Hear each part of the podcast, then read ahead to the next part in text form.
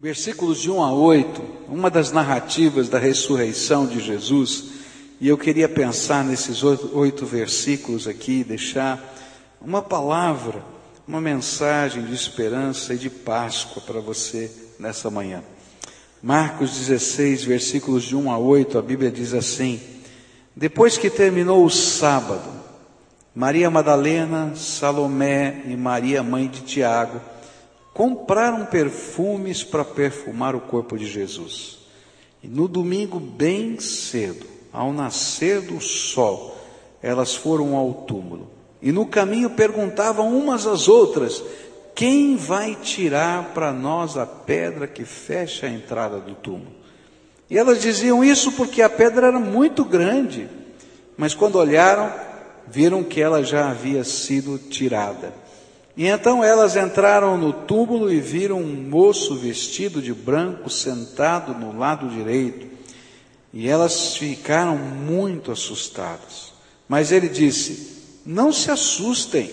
Sei que vocês estão procurando Jesus de Nazaré, que foi crucificado, mas ele não está aqui, pois já foi ressuscitado. Vejam o lugar onde ele foi posto. Agora vão e deem a este, este recado a Pedro e aos outros discípulos. Ele vai adiante de vocês para Galiléia e lá vocês vão vê-lo, como ele mesmo disse.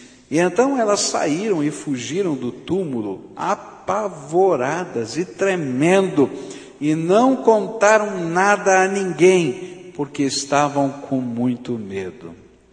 Querido Senhor, Ajuda-nos agora a entender não apenas a história da ressurreição, mas os valores do teu reino, que sejam eles aplicados pelo teu Espírito Santo nas nossas vidas. É aquilo que oramos no precioso nome de Jesus. Amém e amém. É interessante ler essa narrativa e ver como estas mulheres amavam a Jesus. Eu não sei se você sabe quem eram as pessoas que sustentavam a obra de Jesus. A Bíblia vai dizer que aquela equipe dos doze apóstolos, tá? E de Jesus, durante três anos, foram sustentado por um grupo de mulheres. Aquelas mulheres se uniam, levantavam ofertas e sustentavam Jesus e os doze discípulos. É interessante que na morte de Jesus, na cruz, todos os discípulos fugiram, exceto um. Mas quem é que estava lá ao pé da cruz, ao lado de Maria, mãe de Jesus? Eram estas mulheres. E quando terminou o sábado, porque o jeito de contar o calendário do dia dos judeus naquela época era diferente. Então, o dia começava no pôr do sol de um dia. Então, quando se punha o sol, começava o sábado. E quando se punha o sol, não é, no sábado à noite para nós, começava o domingo. Aquelas mulheres, quando se pôs o sol, do sábado, que era o dia do descanso, que não podia comprar, não podia vender, não podia fazer nada, elas saem de casa à noite no sábado, vão ao mercado, compram todas as especiarias, os tecidos, todas as coisas, preparam em casa, não sei até que hora, não é? vão preparar tudo para que domingo pela manhã, quando o sol nascesse, elas já pudessem estar lá no jardim do túmulo para preparar o corpo de Jesus. A Bíblia diz que essas mulheres amavam Jesus, que elas estavam preocupadas com o Senhor Jesus, que elas sofreram com Cristo os momentos mais difíceis, que elas tentaram estar com Jesus o máximo possível, inclusive ao pé da cruz. Mas, apesar de tudo isso, essas pessoas que amavam a Jesus não podiam crer nas palavras de Jesus sobre a ressurreição. Elas e os discípulos não conseguiam crer. Por quê? Lucas 24, versículos 6 e 7 diz assim: O anjo que aparece na ressurreição fala com as mulheres e diz assim: Lembrem que quando estava na Galileia, ele disse a vocês: o filho do homem precisa ser entregue aos pecadores, precisa ser crucificado e precisa ressuscitar no terceiro dia. Por isso, porque elas não conseguiam crer nas promessas de Jesus junto com os discípulos, a única preocupação que tomava o coração daquelas mulheres era: quem é que vai remover a pedra? É interessante isso, né? A preocupação era prática. A preocupação era como a gente vai embalsamar. A preocupação era agora que a gente já preparou, já comprou tudo para embalsamar, então quem vai lá de manhãzinha cedo no cemitério, lá no jardim da tumba, e vai remover aquela pedra imensa para a gente, porque ela é muito pesada. Mas quando chegaram lá, a Bíblia diz que a pedra já havia sido removida e Jesus já havia ressuscitado. E esses fatos nos ensinam que de verdade havia uma pedra que precisava ser removida. Na verdade, não era uma só, existiam várias pedras que precisavam ser removidas. Mas essas pedras não estavam na porta do sepulcro, mas sim na porta do coração, tanto das mulheres quanto dos discípulos de Jesus. E por isso hoje eu gostaria de tentar entender quais eram as pedras que estavam à porta do coração dos seguidores de Cristo quando Jesus ressuscitou. Que pedras eram estas? A primeira pedra que fica muito clara nesse texto é a pedra da incredulidade, que precisava ser retirada do coração deles. Jesus mesmo havia falado a respeito dessa pedra quando se encontrou com os demais discípulos.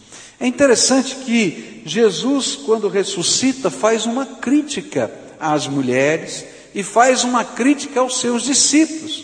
E nesse texto que nós lemos de Marcos 16, mais um pouquinho para frente, nos versículos 11 a 14, Jesus aparece agora a todos os discípulos e ele diz o seguinte: Quando ouviram dizer que Jesus estava vivo e que ele tinha aparecido às mulheres, eles não acreditaram.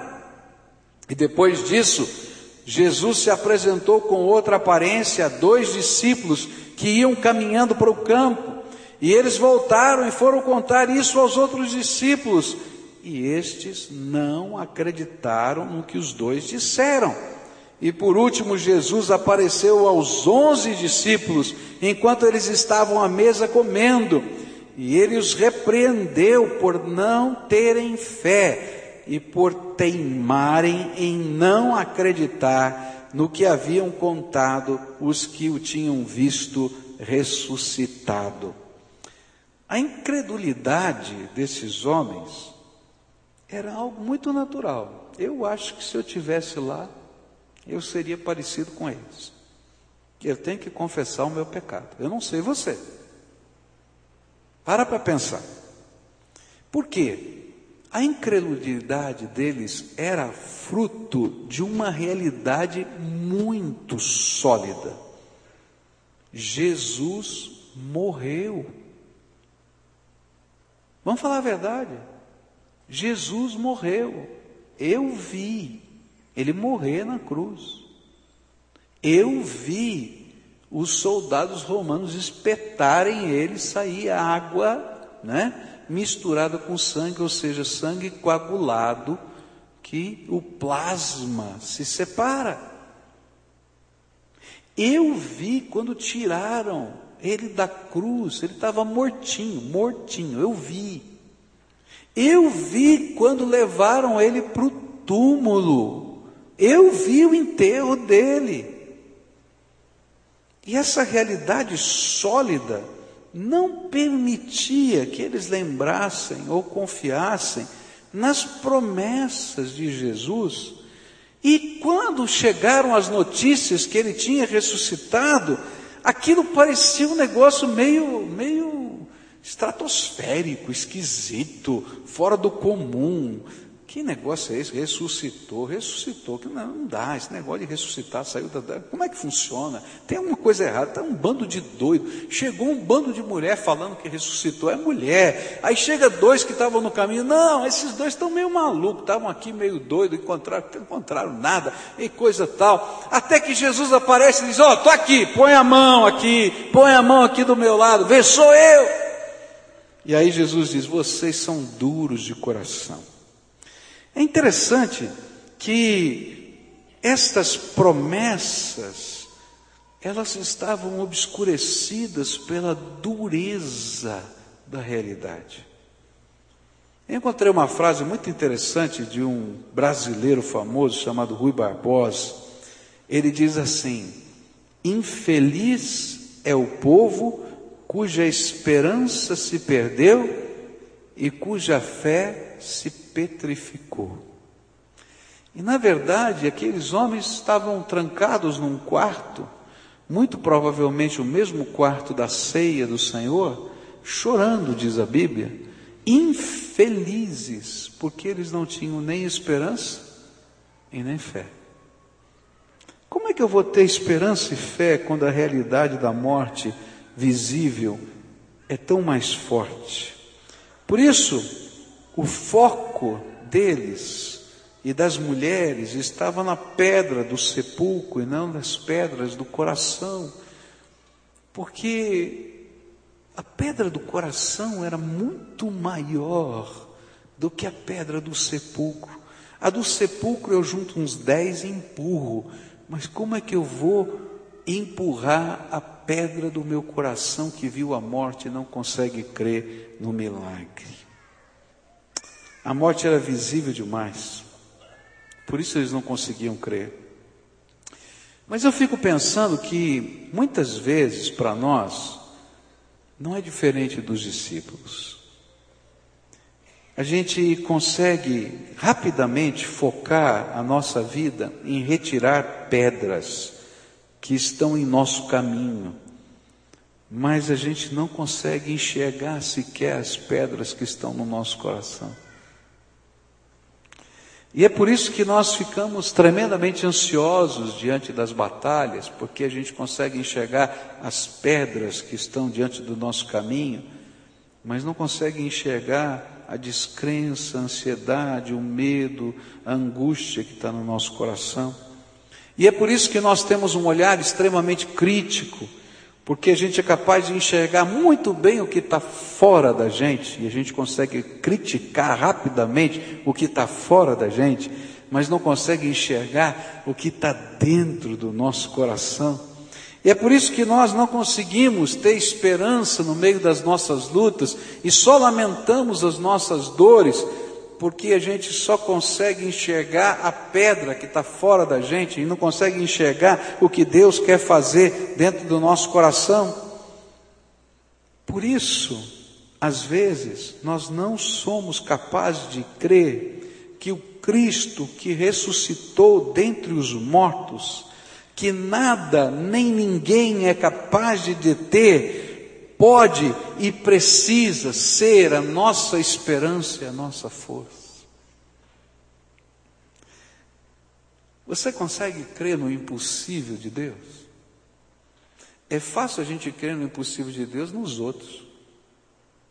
Vamos falar a verdade. É fácil a gente crer no impossível de Deus no meio de uma luta, de uma, de uma dificuldade muito grande que uma outra pessoa esteja vivendo. Mas, queridos, quando você está vivendo a sua dor, quando você está vivendo o seu problema, quando está faltando dinheiro no banco, quando tem uma enfermidade, quando o teu marido brigou com você, quando a tua esposa te largou, quando o teu filho está no meio das drogas, quando alguma coisa terrível está acontecendo na tua casa, não é? A gente só consegue enxergar a pedra que está do lado de fora. Mas o que Jesus queria que aqueles discípulos entendessem é que as pedras que nos separam dos milagres do Deus vivo e todo-poderoso não estão do lado de fora, estão dentro do coração da gente. Sabe por que é tão difícil a gente crer nas coisas tremendas de Deus? É que a gente não conhece quem é o nosso Deus. O nosso Deus foi aquele que disse uma palavra, e através da sua palavra, bilhões de galáxias foram criadas. Você consegue entender isso? O meu Deus é o Deus Todo-Poderoso, Senhor dos céus e da terra.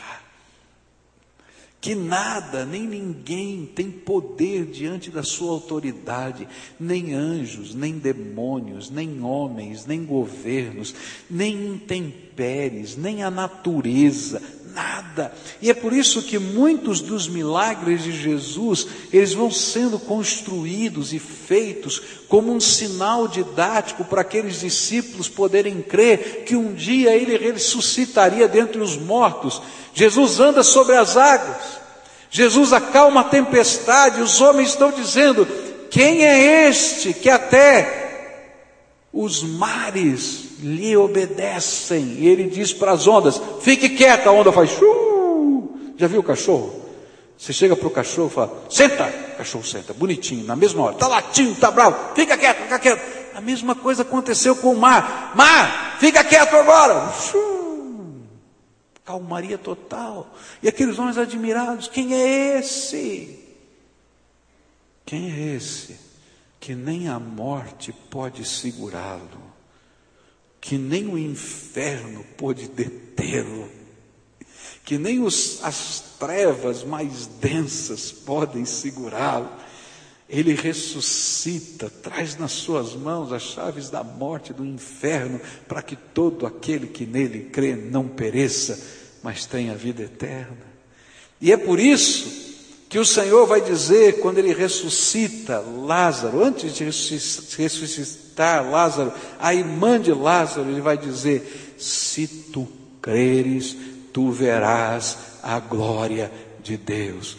Queridos, a pedra está no meu coração, porque eu não consigo enxergar um Deus tão grande, e eu não consigo enxergar esse Deus tão grande me amando, e eu não consigo enxergar esse Deus tão grande se importando comigo, e eu não consigo enxergar esse Deus tão grande tocando a minha vida. E é por isso que, que muitos de nós vivemos a vida inteira tentando descobrir quem vai rolar as pedras da nossa vida. E nos esquecemos que, pela graça de Deus, quando vivemos pela fé, as pedras são roladas pelos anjos de Deus que vão à nossa frente. Deus queria que os seus discípulos dali para frente entendessem aquilo que ele ensinou. Se você tiver fé do tamanho de um grão de mostarda, você vai poder chegar um dia para uma montanha e dizer: Montanha, sai daqui e muda de lugar. O que Deus estava querendo ensinar com essa metáfora tão grande é que o imponderável está na mão de Deus. E se você for capaz de crer em Jesus e colocar sua vida na mão de Jesus, a tua vida vai entrar na dimensão do imponderável de Deus. É por isso que Jesus repreende os seus discípulos duramente naquele dia. Olha, a dureza do coração está dentro de vocês e essa é a pedra que precisa ser removida.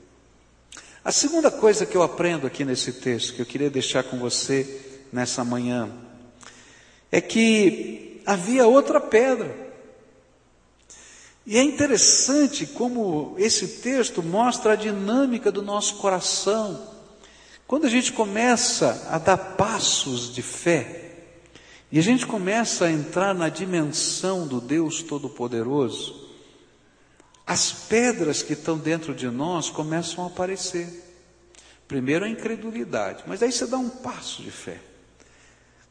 E você começa a caminhar na direção de Deus. E as coisas imponderáveis de Deus começam a acontecer na tua vida. E então vai aparecer a segunda pedra, que está aqui nesse texto. É a pedra do medo. Olha só o que aconteceu com as mulheres. Então elas saíram e fugiram do túmulo, apavoradas e tremendo, e não contaram nada a ninguém porque estavam com muito medo. Agora, eu não vou criticar essas mulheres. Pensa bem, vamos conversar. Você vai no cemitério, tá? Seis horas da manhã no cemitério. O cemitério está vazio. Só tem você no cemitério. Você vai lá, naquele tempo o cemitério era diferente da nossa, era uma caverna, você rolava a pedra, o corpo estava estendido ali em cima de uma mesa de pedra, tá? E elas iam perfumar o corpo de Jesus e colocar as faixas. E elas estão preocupadas. Quando elas chegam lá, a pedra está removida tá? Encontram os lençóis que enrolaram Jesus tudo jogado. O lençol que tinha sido usado para cobrir o rosto de Jesus estava todo dobradinho, bonitinho do lado. E sentado naquela mesa tinham dois homens muito esquisitos, vestidos de branco, com uma aparência resplandecente. Diz assim: O que, é que vocês estão fazendo aqui, mulher? Não, nós estamos procurando o corpo de Jesus. Quem pegou o corpo? Aquele que você está procurando não está mais aqui. Ele ressuscitou. Olha, se aparecesse um anjo agora aqui, resplandecente diante de você, eu creio que ia dar um tumulto. Fala a verdade. Eu conheço gente que tem medo de alma penada, você conhece? É anjo ou é alma penada? Eu estou no cemitério, o negócio aqui é sério. Era anjo, não existe alma penada, era anjo. Mas, gente, que susto! E elas saem dali e não falam uma com a outra. elas saem quietinhas, um, eu acho que olhando para baixo, dizendo: será que eu ouvi direitinho? Será que eu ouvi direitinho? E aí começa um processo. E é interessante é que os olhos delas foram abertos quando eles viram os anjos, porque a gente não vê anjo, mas os olhos delas foram abertos por Deus para enxergar os anjos. E elas foram lembradas da promessa do Senhor pelos anjos. E diz assim a Bíblia: então elas entraram no túmulo e viram um moço vestido branco sentado do lado direito, elas ficaram muito assustadas. Porém, havia uma outra pedra que estava lá dentro delas, era o medo. Toda vez que a nossa realidade concreta é confrontada pelo poder de Deus, nós perdemos o aparente controle e a segurança do que conhecemos como realidade. Nossa rota passa a ser totalmente desconhecida. Ela vai além da nossa compreensão e da nossa capacidade, e é por isso que nós temos medo. Sabe o que, que elas tiveram medo? Do que, que elas tiveram medo? Primeiro, do que elas viram, porque elas não conseguiam entender. Do que elas ouviram. Quem é que está falando? Será que foi uma miragem, uma ilusão? O que está acontecendo? Elas tiveram medo até do que lhes foi pedido, porque elas tinham que falar para as pessoas do que elas tinham visto e ouvido. Vai dizer, não, se eu falar isso, vão me chamar de doido. Fala a verdade. Negócio maluco desse, que isso? Nem eu estou acreditando. E o medo é fruto da loucura que quebra a realidade e nos propõe algumas coisas tremendas. Há razões que a própria razão desconhece, disse um grande pensador do passado. Queridos, há muito mais nesse mundo do que você pode explicar pela ciência. Há muito mais nesse mundo do que aquilo que você pode explicar com seus sentidos. Há muito mais nesse mundo que você pode fazer conta. E nós temos medo de entrar na dimensão de um Deus vivo que revela o poder dele acima dos limites e critérios do concreto e do material que a gente apalpa. A gente tem medo porque para vencer esse medo eu preciso de um antídoto. E esse antídoto é uma fé inabalável no Deus Todo-Poderoso que se manifesta entre os homens. Ao crermos no poder e na grandeza de um Deus que vai muito além dos limites da minha pequena realidade, a gente consegue vencer o medo. Elas tinham medo do que os outros iam pensar, mas elas tinham medo da entrega que tinham que fazer. Pois andar pela fé é sempre colocar a loucura da fé em prática no dia a dia da nossa vida. Se você quer vender, vencer a sua incredulidade, você tem que crer num Deus que intervém, que cura, que transforma, que resgata, que muda a nossa casa, que mexe no nosso dia a dia, que interfere nas coisas mais complicadas e nas mais simples. E você vai ser talvez criticado por muita gente que vai imaginar que você é um simplista, que não conhece a vida. É verdade, porque você conhece a vida sob a perspectiva do poder de Deus. A última coisa que eu quero deixar com você nessa manhã é que havia mais uma pedra. É que toda vez que a gente está dando passos de fé, a incredulidade se levanta. O medo das decisões e da verdade que eu estou me apropriando se levanta. Mas tem uma outra pedra que vem. E olha só o que vai acontecer num texto paralelo dessa mesma história, em João 20, diz assim: Os anjos perguntaram, mulher, por que, que você está chorando? E olha só que coisa interessante, João vai dizer isso. Ela respondeu: levaram embora o meu Senhor e eu não sei onde puseram. João é o único que fala da conversa do anjo com as mulheres. E quando elas entram no túmulo, encontram o túmulo vazio, elas não conseguem crer que Jesus ressuscitou e, dizem, começam a chorar. E aí o que está acontecendo? Mulher, por que, que você está chorando? Roubaram o corpo dele. Olha que coisa horrível. Além de crucificar, além de tudo que fizeram de mal, agora roubaram o corpo dele. A gente não pode nem enterrar ele bonitinho. E mulher gosta de tudo bonitinho, né? Então ela estava pensando em passar faixa, passar o perfume, tudo direitinho. E aí então diz a Bíblia, depois de dizer isso, ela virou para trás, olha só, e viu Jesus ali de pé, mas não o reconheceu. E então Jesus perguntou: mulher, por que você está chorando? O que é que você está procurando? Quem é que você está procurando? E ela pensou que Jesus era o jardineiro.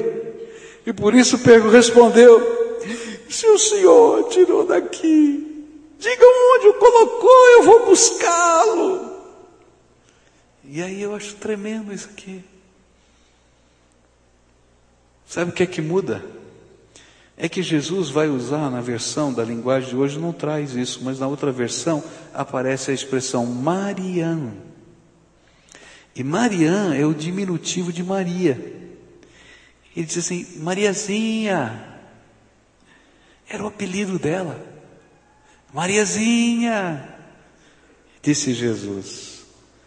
Ela virou e respondeu em hebraico: Rabone. E essa palavra quer dizer mestre.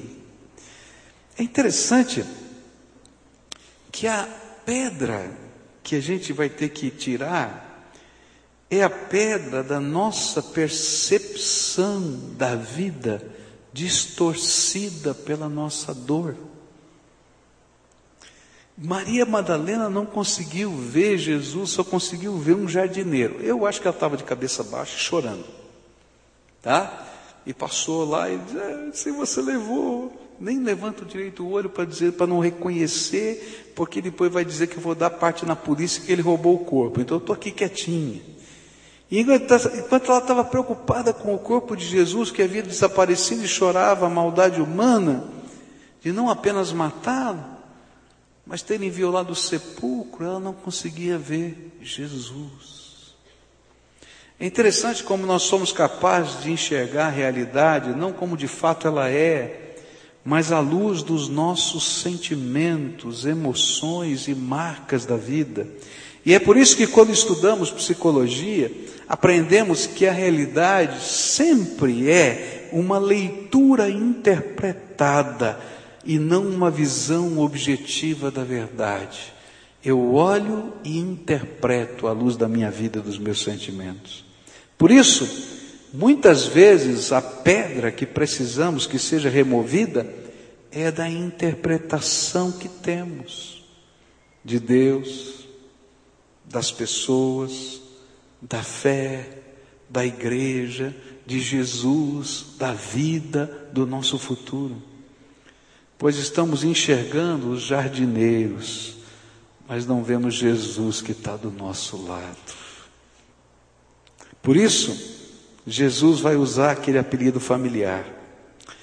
E é assim que Jesus faz conosco, Ele marca a nossa vida com pequenas coisas pessoais, que talvez para os outros pareçam simples demais, inexpressivas, mas que para nós são um chamado à realidade, ao seu poder e à sua graça.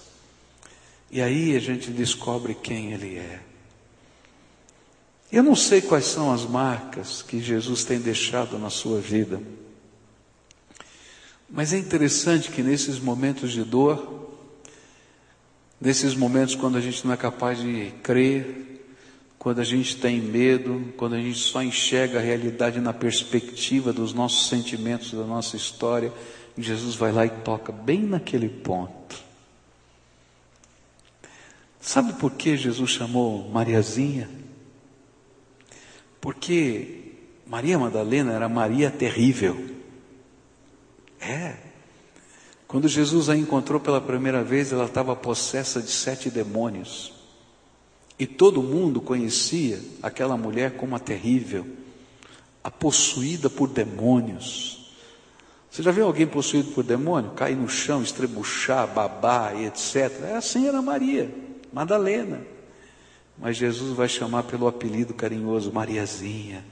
Você não é mais a endemoniada, você foi a transformada, a preciosa do Todo-Poderoso. E quando ele falou aquilo, Aí não era mais o jardineiro que estava falando. Aí não tinha mais o medo do anjo. Sabe o que é que tinha? Uma realidade transformada pela presença de Jesus. Nessa manhã de Páscoa, eu queria orar pela bênção de Deus na tua vida. Talvez você veio aqui por causa de uma festa. Hoje é dia de Páscoa, daqui a alguns minutos você vai almoçar com a família. E quem sabe alguém muito querido está insistindo com você para participar do almoço de Páscoa e está insistindo com você para vir na igreja no dia da Páscoa. E alguém chegou para você e disse assim: ó, você não veio na igreja um ano inteiro, pelo menos na Páscoa. Não vou pedir para você levantar a mão, mas eu acredito que tenha muita gente aqui. Porque tem gente que só vem na igreja quando morre alguém, quando batiza alguém. Não é isso?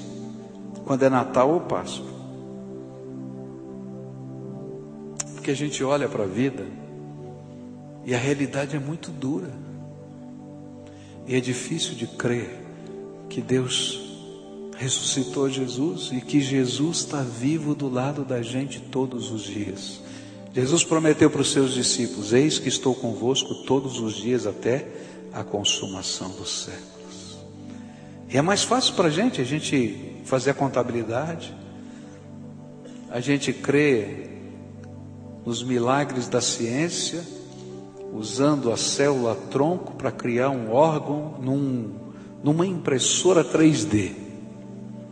É verdade, eu estava vendo essa uma, uma reportagem dos cientistas dizendo: ó, oh, nós estamos desenvolvendo uma tecnologia que usa célula tronco mais um elemento não sei o quê, e a gente vai imprimir uma orelha nova.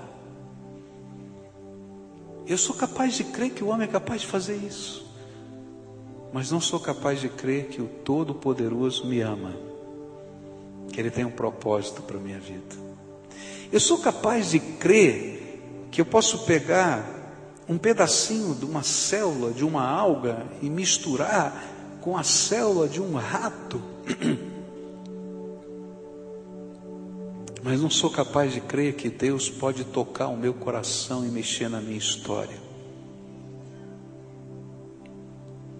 Eu não tenho medo disso, mas eu tenho medo de, me, de ter um encontro com o Senhor e ouvir a voz dele falando no meu coração. E aí eu prefiro olhar a vida com as percepções distorcidas da minha história, da minha dor, da minha ciência, dos meus medos. Mas a Páscoa é um grande desafio à fé, onde a gente diz: sabe de uma coisa? Jesus ressuscitou e Ele tem um plano para a minha vida, e eu quero tudo quanto Ele planejou para mim. Eu não quero mais ter medo de perder o controle, porque todo o poder no céu e na terra está na mão dele, ele tem o controle, sempre teve. Eu não tenho mais medo do que eu estou vendo, por isso eu tenho que interpretar a realidade à luz das minhas experiências. Eu quero aprender a realidade de Deus na minha vida. Por isso, nessa manhã, eu queria convidar você a dar um salto de fé. O mesmo convite que Jesus fez para aquelas mulheres, o mesmo convite que Jesus fez para os seus discípulos, o mesmo convite que Jesus fez na história para os discípulos que sucederam estes e não viram o Cristo ressuscitado que subiu aos céus ao quadragésimo dia, mas que continua operando e transformando as nossas vidas. O mesmo milagre da fé que tira a pedra do coração e o coração de pedra e coloca na mão de Deus. E hoje eu queria convidar você a dar concretamente esse passo de fé e dizer: Jesus, tem pedras no meu coração que o Senhor precisa tratar e tirar. E colocar assim a tua vida, a tua história, os teus sonhos, os teus medos, as tuas pedras. Você inteiro na mão de Jesus para aprender a viver numa nova dimensão, a dimensão da fé, em que Cristo segura a nossa mão e nos ensina a dar um passo de cada vez. Dá medo, porque a gente perde o controle, mas dá alegria porque a gente sente a forte mão do Todo-Poderoso sobre nós. Se hoje o Espírito Santo de Deus está falando com você lá em cima na galeria, lá atrás, aqui na frente, para dar esse passo de fé, entrega, compromisso, pedir ajuda para Jesus para entender a dimensão da fé. Eu queria orar por você, por isso eu vou convidar você a deixar o seu lugar e vir aqui à frente. Mas hoje é Páscoa, eu estou celebrando o Jesus que está vivo. A festa é dele, ele é digno disso. Então, se você hoje está ouvindo a voz do Espírito e o Espírito está dizendo: Olha, Deus vai falar do jeito dele para você. O Espírito de Deus está dizendo, como Jesus disse para Maria Madalena, Mariana, ele está dizendo para você: é você, não é o outro, não. Se você está ouvindo essa voz, vem para cá, porque eu quero orar por você uma oração de entrega, uma oração de fé, uma oração de vida, uma oração de compromisso, uma oração em que você vai estar dizendo: Senhor, Me ajuda a caminhar daqui para frente, porque eu não entendo nada disso. Mas eu preciso. Há alguém a quem o Espírito Santo está falando? Vai deixando o seu lugar agora, em nome de Jesus. Vem para cá, eu quero orar por você. Vem aqui na frente agora, em nome de Jesus. A gente vai estar orando uns pelos outros. É só isso que vai acontecer. Vem para cá, isso, em nome de Jesus. Vem para cá. Quem mais o Senhor está chamando aí, está falando? Você está ouvindo a voz do Espírito. É o Espírito de Deus que está falando com você, não é outra pessoa, não. É o Senhor. É o Senhor que está falando com você. Então vem para cá, eu quero orar por você. Se você estiver lá na galeria, desce agora aqui essa escada, vem para cá. Eu quero orar por você. Esse é o teu dia na presença do Senhor.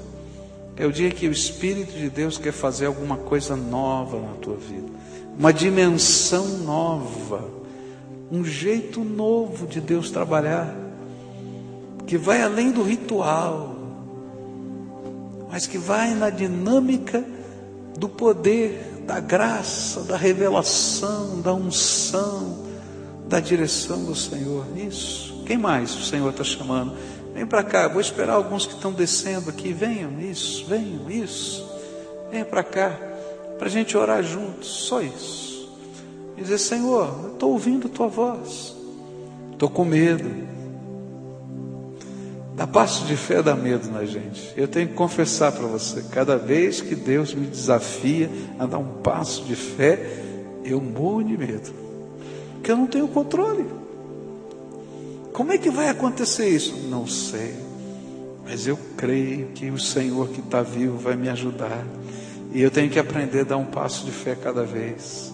Vocês vão dar o passo de hoje, amanhã vão ter que aprender a dar o de amanhã, mas a gente vai dando o primeiro. É um de cada vez e a gente vai caminhar. Deus é poderoso, é isso. Agora eu queria convidar você a ficar de pé. Todo o povo de Deus que está aqui vai ficar de pé e a gente vai orar. A primeira oração é a sua, eu não posso fazer, só você. Eu não sei o que significa o teu passo de fé. Cada um tem uma história, não é? Mas não pensa só na pedra do lado de fora, porque a pedra do lado de fora é a mais simples. É a mais simples. É a mais simples. É a pedra do lado de dentro que tem que começar. Então começa pela pedra do lado de, de dentro, porque a de fora vai acontecer. A hora que o Senhor, sentado no seu trono, começar a mandar os anjos dele se movimentarem, acabou. Nem precisa de anjos, você tem uma ordem, acabou. Então, Começa pela pedra do lado de dentro, tá? Coloca a tua vida na mão do Senhor. diga assim para Jesus: Senhor Jesus, eu hoje quero colocar a minha vida nas tuas mãos. O meu medo, a minha dificuldade de crer, a maneira como eu interpreto a realidade às vezes que não é verdade para que o Senhor dirija a minha vida segundo a tua vontade. Eu não entendo como isso vai acontecer, mas eu preciso que aconteça comigo.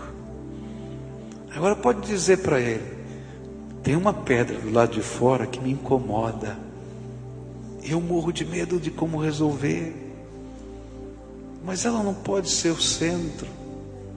Então me ajuda com essa pedra do lado de dentro. Mas não esquece da pedra do lado de fora também, por favor, Senhor, porque ela me incomoda. Senhor Jesus, estende a tua mão agora de graça e poder. E aqui estão os teus filhos amados. Ah, Senhor, eu só queria te pedir que o Senhor revelasse para eles o quanto o Senhor os ama. Ah, Senhor, de alguma maneira, eu não sei como, mas que eles sejam agora envolvidos pelo teu Espírito e que eles se sintam amados pelo Senhor. Que o teu amor, que encobre todo o medo, que afasta todo o medo, esteja sobre eles agora. Que nesta hora, Pai, de alguma maneira, a tua palavra possa não apenas ser dita pela voz do pastor, mas que o teu espírito declare ao espírito deles: vocês são filhos amados do Pai, Que nessa hora, Senhor, quando o medo vem, quando as acusações chegam, quando os pesos são intensos, a tua voz esteja dizendo a eles: o que, é que vocês estão procurando? Eu estou aqui do teu lado. Senhor, revela a tua presença agora. Toca, toca neles, que eles possam sentir o teu toque, Senhor. Ah, Jesus, que eles possam ouvir com os ouvidos a tua voz, que eles tenham as marcas do Senhor sobre a tua vida. Senhor, se alguém está aqui porque está com medo da pedra da enfermidade, nessa hora, em nome de Jesus, cura, tira fora essa pedra e deixa uma marca, que os exames possam ver que o Senhor colocou a tua mão de poder. Se alguém está preocupado com a sua família, Senhor, tira também essa pedra e põe a tua mão de poder e faz dessa família família abençoada pelo Senhor. Ó oh, Pai, visita com a tua graça, visita com a tua graça, visita. E assim como aquelas mulheres e os discípulos puderam ter uma visão, puderam apalpar Jesus, puderam ver que era verdade absoluta, que eles possam experimentar a realidade da tua benção da tua visitação e do teu poder. É aquilo que eu oro em nome de Jesus. Amém e amém.